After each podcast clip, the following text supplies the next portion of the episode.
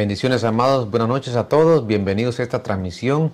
Eh, estamos contentos hoy jueves por la noche, poder llegar hasta hogares. Quiero recordarles cada lunes, jueves y sábados a las 8 de la noche estamos transmitiendo estos discipulados online.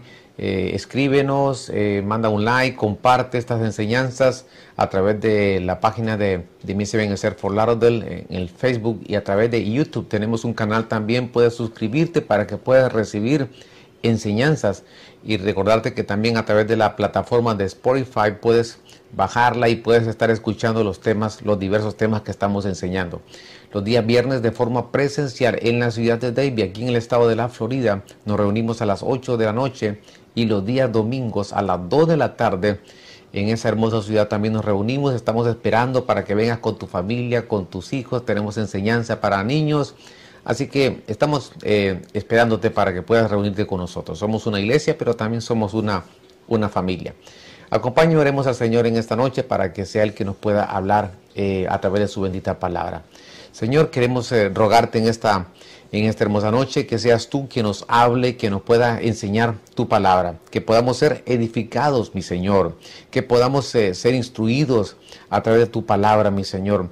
Sabemos que el día se acerca cuando tú vienes por tu amada iglesia y es necesario que, que podamos ser enseñados y formados, mi Señor, a través de, de la escritura, a través de, tu palabra. Necesitamos que de forma que tu Espíritu Santo, Señor, se revele en nuestra vida, en nuestro corazón, que se haga rema esa palabra en nuestro ser interior, mi Señor, para ponerla por obra, mi Señor, y poder, Señor, eh, crecer y llegar a la estatura, a tu estatura del varón perfecto. Te rogamos que tomes el control de cualquiera que sea la situación, mi Señor. Si alguien está en una debilidad, si alguien está en una enfermedad, si alguien está con algún problema en sus hogares, sus familias, Padre eterno, te rogamos, intercedemos, te clamamos, mi Señor, que tú puedes darles una oportunidad, mi Señor, y que tú puedas, Señor, llegar con tu paz a estos hogares y matrimonios. Estamos en tus manos, mi Señor y todo te lo pedimos, Señor, rogándote y en el nombre de tu Hijo amado, mi Señor, te damos gracias. Gracias Padre, gracias Hijo, gracias Espíritu Santo. Amén y amén. Bien, ¿qué sucede después de la muerte? Un tema que hemos comenzado ya, pero que involucra a la vez una, otros temas también que necesitamos ir sumando para poder entender mejor este, este tema. Siempre la pregunta ha sido, qué pasa eh, con aquellos que parten de esta tierra. Para la mejor forma para poder entender esto, dijimos que hay que, hay que hablar acerca de los diferentes grupos. Hasta ahora hemos hablado del grupo de los impíos, aquellos que de alguna manera caen en una apostasía, retroceden su fe y les toca morir y partir de esta tierra. Entonces dijimos que el Señor nos hizo eh, con espíritu, alma y cuerpo. Las tres áreas el Señor quiere salvar en nuestra vida. Y Él salvó las tres áreas. Pero por lo tanto nosotros necesitamos eh, guardar, cuidar esas tres áreas, dice, hasta la venida de, hasta la venida de nuestro amado Señor Jesucristo. Hay pasajes en Primera Tesalonicenses. El grupo de los impíos, ya dijimos, que pusimos el ejemplo de eh, 1 Corintios 5:5, había alguien que era que conocía al Señor, pero que eh, estaba cometiendo una iniquidad y que de alguna manera Pablo lo corrige, lo, aconsejaron, pero no quisieron, él no quería de alguna manera corregir, hasta que Pablo dijo en este verso 5, entregar a este tal a Satanás para la destrucción de su carne. Entonces, a fin de que su espíritu sea salvo. Entonces, vemos aquí cómo el espíritu se, se iba a salvar pero se iba a destruir el cuerpo y por lo tanto también el alma. Entonces quiere decir que cuando un impío, aquel que se descuida, muere y parte de esta tierra, ¿Qué pasa con su espíritu? Vuelve a Dios, según lo que dice Eclesiastés capítulo 12, verso 7, porque Él es el Dios de los espíritus. Dijimos y que todo lo que sale de Él regresa a Él. Entonces el espíritu va, vuelve a Él. Por lo tanto, eh, vuelve al Señor, pero recordemos que tiene que ser perfeccionado, porque Hebreos capítulo 12 se refiere a los espíritus hechos ya perfectos. Se tiene que perfeccionar. ¿Por qué? porque cayó eh, en, un, pecado donde eh, necesita ser eh, desarrollado ese, ese espíritu. No se pierde el espíritu, pero necesita ser perfeccionado. Ahora, ¿qué pasa con el alma? Dijimos que en el Seol, en el capítulo 9, verso 17, que el Seol es la colonia de los muertos.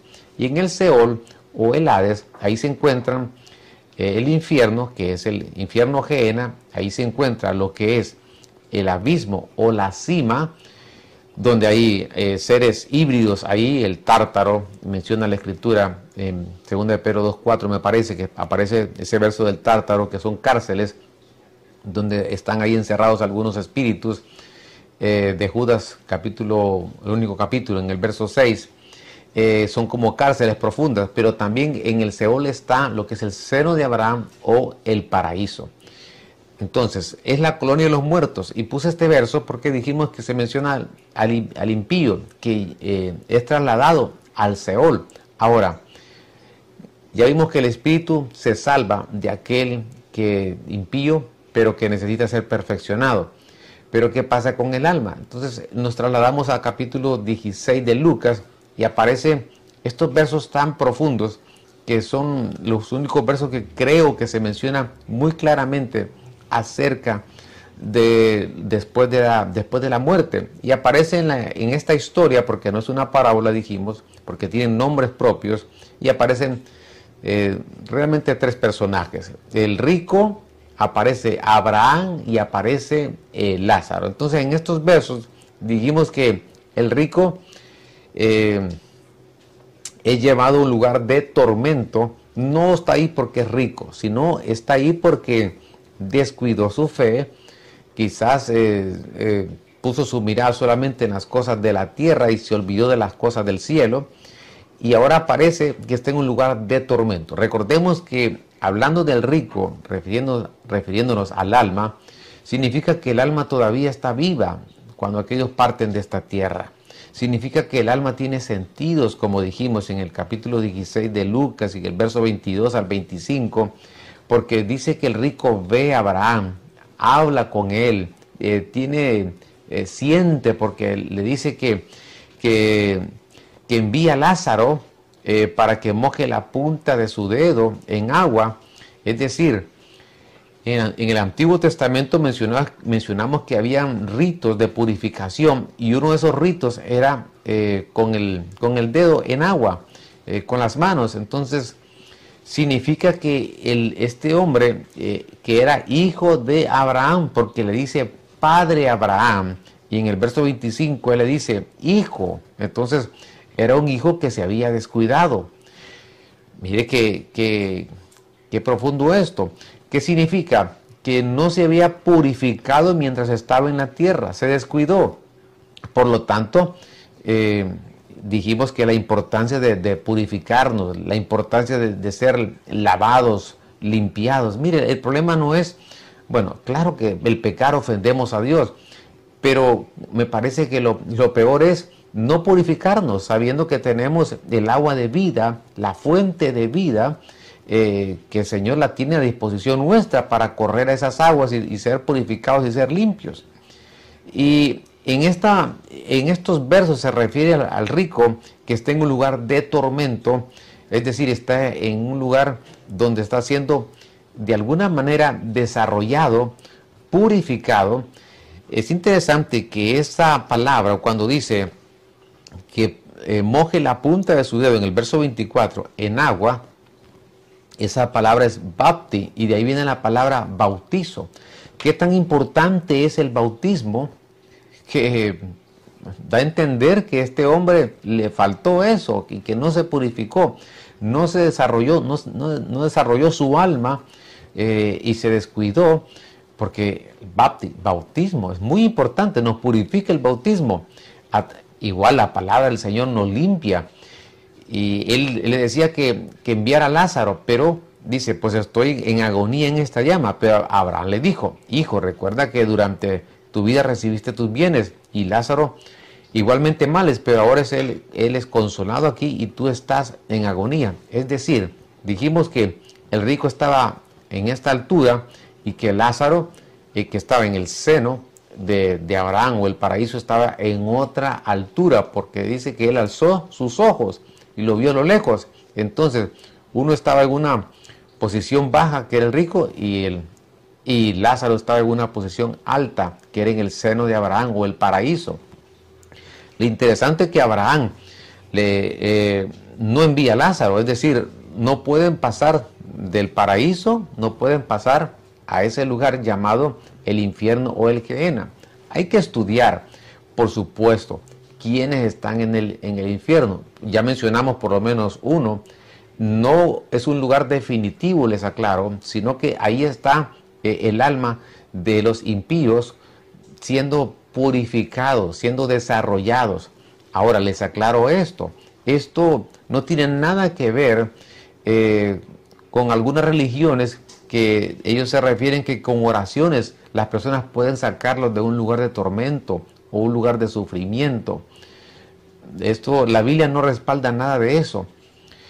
Aquí se está refiriendo a hijos de Dios que descuidaron su fe y que tuvieron que ir a tuvieron que llevarlos a un lugar de tormento para que ellos fuesen ahí desarrollados, purificados, perfeccionados. Mire que Dios tan misericordioso. El espíritu ya lo tiene Él, que lo tiene que perfeccionar. Pero ahora el alma, eh, el alma, el trabajo del ministro, nosotros como ministros es trabajar el alma en las personas. Entonces, eh, por lo tanto, eh, estamos aquí porque hay un trabajo arduo en el alma y queremos que el alma se salve, al igual que el espíritu, al igual que el cuerpo. Entonces, el rico descuidó su alma y fue, fue llevado a este lugar para seguir siendo purificado y desarrollado. Em, ahora, aclaro una vez más, otras religiones se refieren a que van a un lugar de tormento y con, una oración. La diferencia es que ellos eh, no son salvos, entran a un lugar de tormento, pero ellos ya no tienen otra oportunidad. Pero aquellos que son hijos de Dios, pero que descuidan eh, su fe y les toca morir, eh, el Señor les da esa oportunidad de seguir siendo desarrollados, pero en un lugar de tormento. A diferencia de, de Lázaro, dice que él estaba en el seno de Abraham, que vamos a estudiar ese, ese grupo, el grupo de los justos, porque ahora solamente hemos estado platicando acerca del grupo de los impíos. Eh, avancemos, porque ya mencionamos bastantes cosas en estos, en estos pasajes que son bien profundos. Pero ahora, mire lo que dice, vamos a complementar esto del alma, el por qué, la importancia de nosotros ser purificados, eh, porque de lo contrario, eh, lo que no se haga aquí se va a tener que seguir eh, de alguna manera completando en un lugar de, tormento, en un lugar intermedio llamado el infierno o el Gehenna. Quiero aclararle esto. Dentro del infierno y el Gehenna es, hay compartimientos también. Es decir, no solamente están, es como las cárceles, eh, generalmente en nuestros países, Estados Unidos, hay cárceles para personas más, eh, eh, cárceles federales o, cárceles, digamos, a nivel de la policía, nada más por ciertas horas. Hay como diferentes tipos de cárceles. Dentro del infierno es lo que hay. Hay diferentes tipos de, de cárceles es decir, no están mezclados los impíos con los espíritus encarcelados, que también se refiere a escritura en 1 de Pedro 3, eh, y no están mezclados también con los pecadores perdidos, que ese es otro grupo que vamos a estudiar más adelante. Lo que trato de decirle es que en el infierno hay diferentes tipos de cárceles. Los impíos están en una, en una cárcel dentro de ese infierno, siendo desarrollados, purificados, perfeccionados. Mire lo que dice este capítulo 5 de Mateo, verso 25. Reconcíliate pronto con tu adversario mientras vas con él por el camino. No sea que tu adversario te entregue al juez y el juez al alguacil y seas echado a dónde? A la cárcel. Verso 26, en verdad te digo que no saldrás de ahí hasta que hayas pagado el último centavo, dice esta versión. ¿Qué significa estos versos? Significa que eh, las personas tenemos que aprender a reconciliarnos, ponernos de acuerdo, porque en algún pasaje, bueno, en Efesios, me parece, en Filipenses capítulo 4, me parece que ahí Pablo le, les escribe a, a Evodia y Evodia y Sinti que le dice eh, que, que, se pongan de acuerdo, que vivan en armonía. Al parecer ellas no tenían un bonito acuerdo y había algún problema que tenían que resolver. Qué, importante es la reconciliación mientras estamos con vida, porque una vez saliendo de esta tierra, eh, viene, eh, va a definir lo que nosotros hicimos en vida. las decisiones que tomemos hoy en día va a repercutir después de esta dimensión, al salir de esta tierra, dependiendo cómo fue nuestra vida. Por lo tanto, hoy tenemos la oportunidad en Dios de poder enmendar, de corregir, de reconciliarnos, de perdonarnos, de seguir eh, eh, avanzando nuestra vida espiritual. Aquí vemos a alguien que dice el Señor, ponte de acuerdo con tu adversario mientras que vas por el camino. Eh, no sea que tu adversario te entregue al juez. ¿Y el juez a, dónde? Al al alguacil y se hace echado a dónde? A la cárcel. ¿Cuál cárcel? La cárcel donde estaba el rico, que era hijo de Abraham, porque le dice padre. Es decir, este es un ejemplo también de que el alma no fue purificada por un problema, por la falta de acuerdo, por la falta de perdón quizás. Y dice el verso 26, en verdad te digo que no saldrás de ahí hasta que hayas pagado el último cuadrante, dicen otras versiones. Entonces, lo que da a entender estos pasajes, que en el lugar donde estaba el rico, allí su alma estaba haciendo, estaba pagando lo que debía, lo que no pudo pagar mientras estaba en vida, estaba haciendo ahí, estaba pagando en esa cárcel, pero, pero ¿de qué manera? Está en un tormento.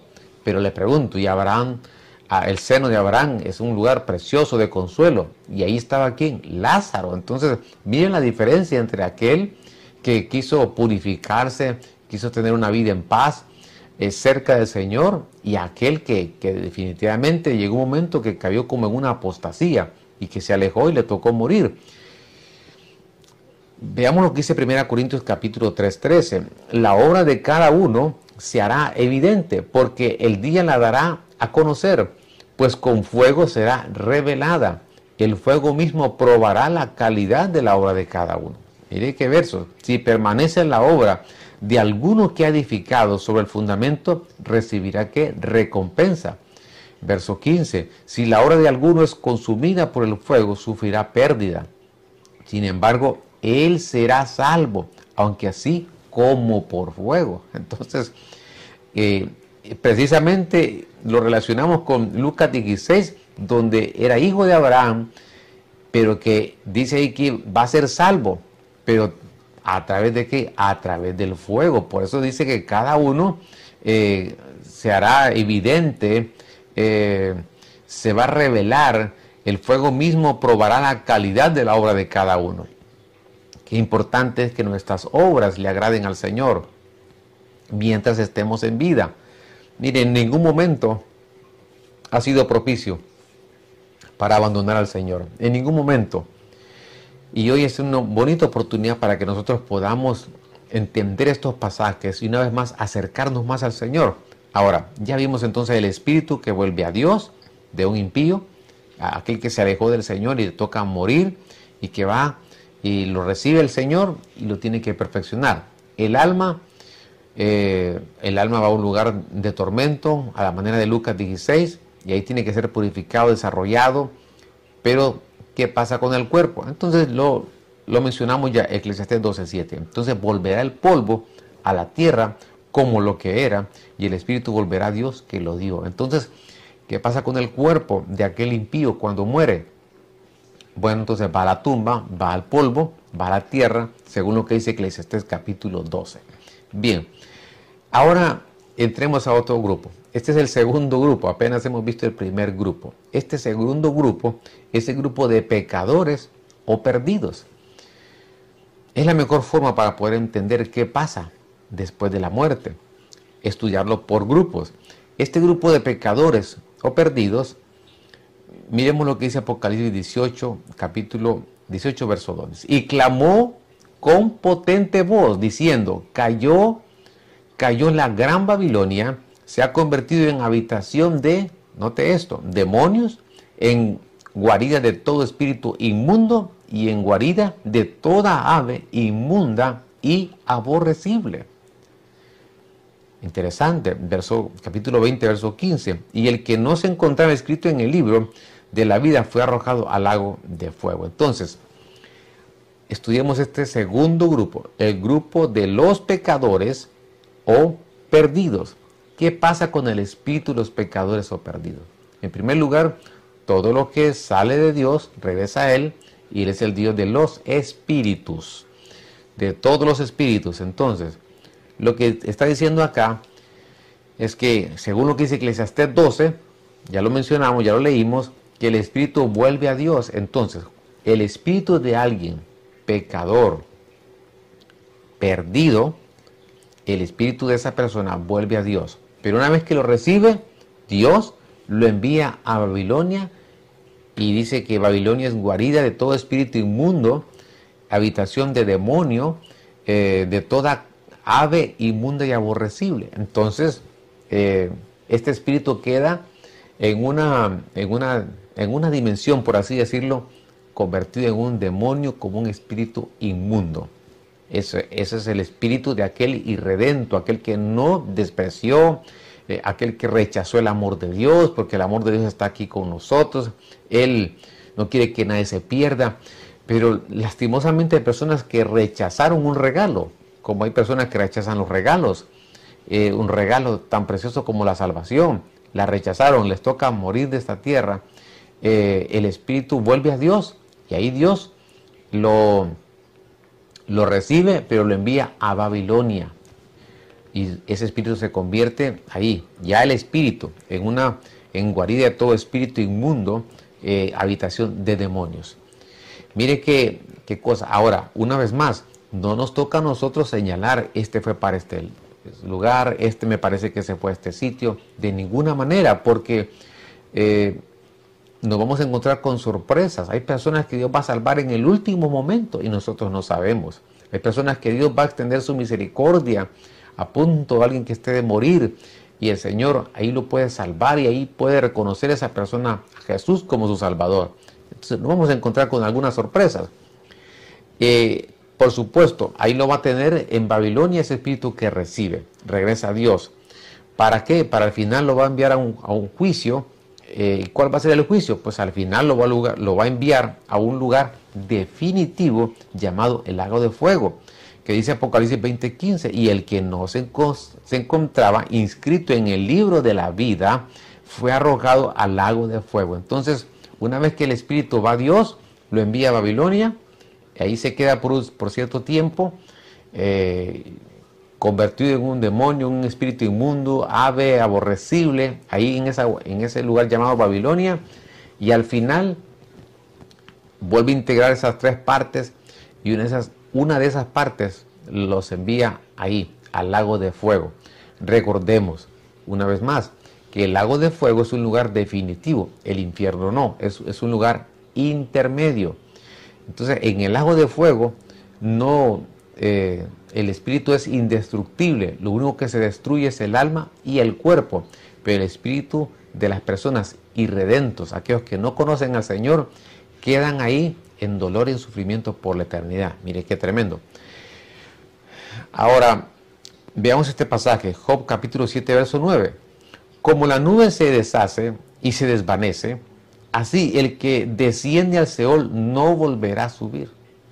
Job Recordemos que el Seol, ya dijimos que es la colonia de los muertos, donde está, ahí está el infierno, el Gena, ahí está eh, el abismo y ahí está el seno de Abraham o paraíso.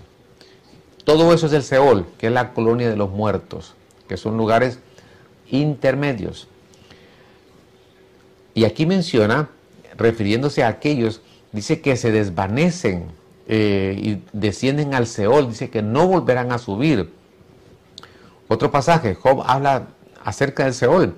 24, 19 de Job dice, como la sequía y el calor arrebatan las aguas de la nieve, el Seol arrebata a los que han pecado. Entonces, estos pasajes nos dicen que ahí van a dar las almas de los pecadores a un lugar eh, llamado el Seol, que es la, como la colonia, pero recordemos que dentro del Seol está el infierno y en ese infierno hay diferentes cárceles. Ya hablamos que la cárcel de los impíos están para ser perfeccionados, pero ahora vemos la cárcel de los pecadores perdidos que están separados de donde están los impíos y ahí ellos solamente están esperando ser llamados para ir a un juicio y al final estar una eternidad sin el Señor.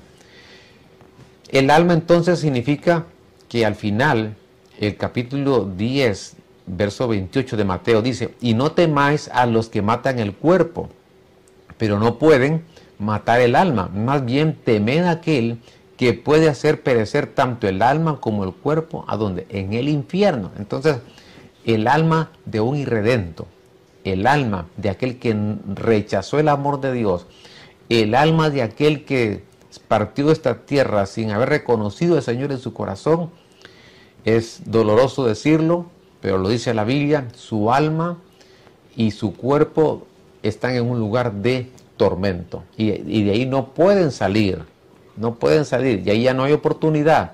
Por eso la oportunidad es hoy en día. Por eso el amor de Dios, la puerta está abierta para que todo aquel que quiera venir a Él pueda reconocerlo. Las decisiones que tomemos hoy van a repercutir eh, en el futuro, en, una, en un lugar fuera de esta tierra, donde ya hay otra dimensión. Qué interesante que este verso nos dice que el, que el alma y el cuerpo ahí van a ser, van a ser destruidos. Van a ser destruidos. ¿A dónde? En el, en el infierno. Pero recordemos que el espíritu es indestructible y ese va a quedar como en forma de demonio, como espíritu inmundo, en un tormento eterno. Para eso fue el Señor y bajó los infiernos, para que tú y yo no fuésemos a ese lugar. Y por eso la oportunidad de Dios. Él llegó y fue entretejido abajo. Y Salmo 139 descendió. Eh, Josué dice que lo, ve al Señor y dice, ¿quién es este tizón arrebatado del, fuego? Eh, ya con otras ropas, con otras vestiduras. Mire el sacrificio que el Señor hizo por, por amor a nosotros. Qué amor el, del Señor, que no solamente fue a la cruz, sino que también Él descendió a las partes más bajas de la tierra. ¿Para qué? Para que nosotros no fuésemos a ese lugar. El infierno fue creado para los humanos, el infierno fue creado para los ver y su sangre, pero no se quiere ir solo y por eso se llevan personas a ese lugar de tormento. Pero hoy Dios tiene una oportunidad para tu vida.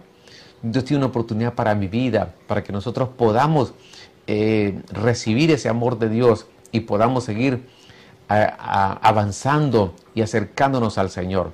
Y el cuerpo, por supuesto, de aquel pecador perdido va a la tierra, según lo que dice, según lo que dice capítulo 12, verso 7. Entonces, en conclusión, este segundo grupo de los pecadores perdidos significa que el Espíritu lo recibe Dios y una vez que lo recibe lo envía a Babilonia como un lugar intermedio y ahí está Babilonia como eh, un lugar de demonios, espíritus inmundos, ave aborrecible y el alma está en un lugar de tormento, en una cárcel llamado el infierno, de forma eh, temporal, separado de donde están los impíos. Ahí está el alma de ese irredento, aquel que no reconoció al Señor como Salvador, despreció el amor de Dios y el cuerpo va a la tumba y va y vuelve a la tierra.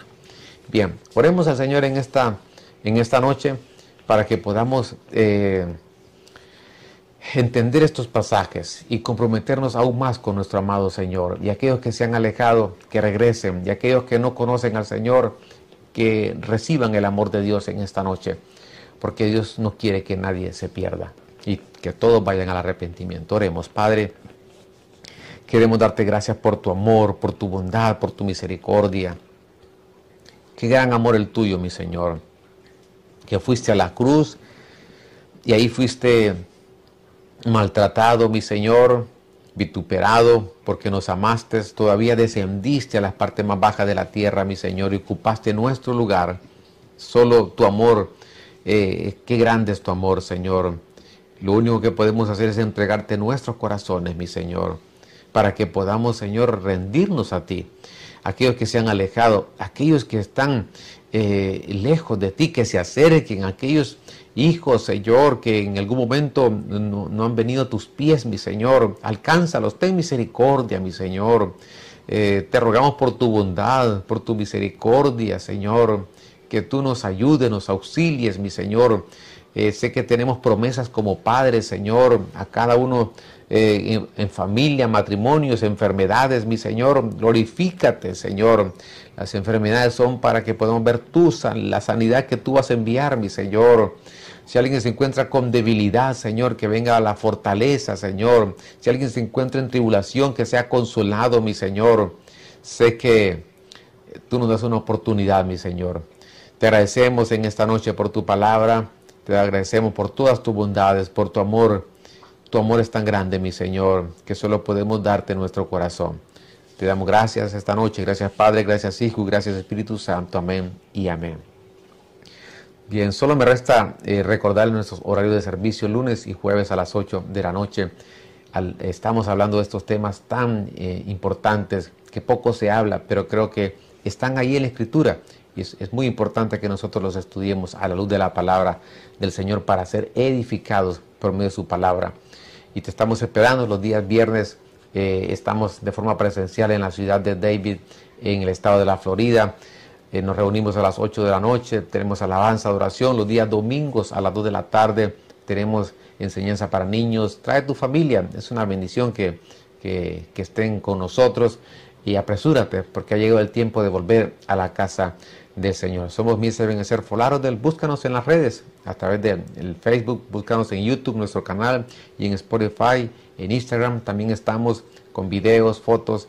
Eh, Así que será una bendición saber de ti. Escríbenos y comparte estos temas. Que el Señor les bendiga. Buenas noches a todos. Les amamos. Hasta pronto.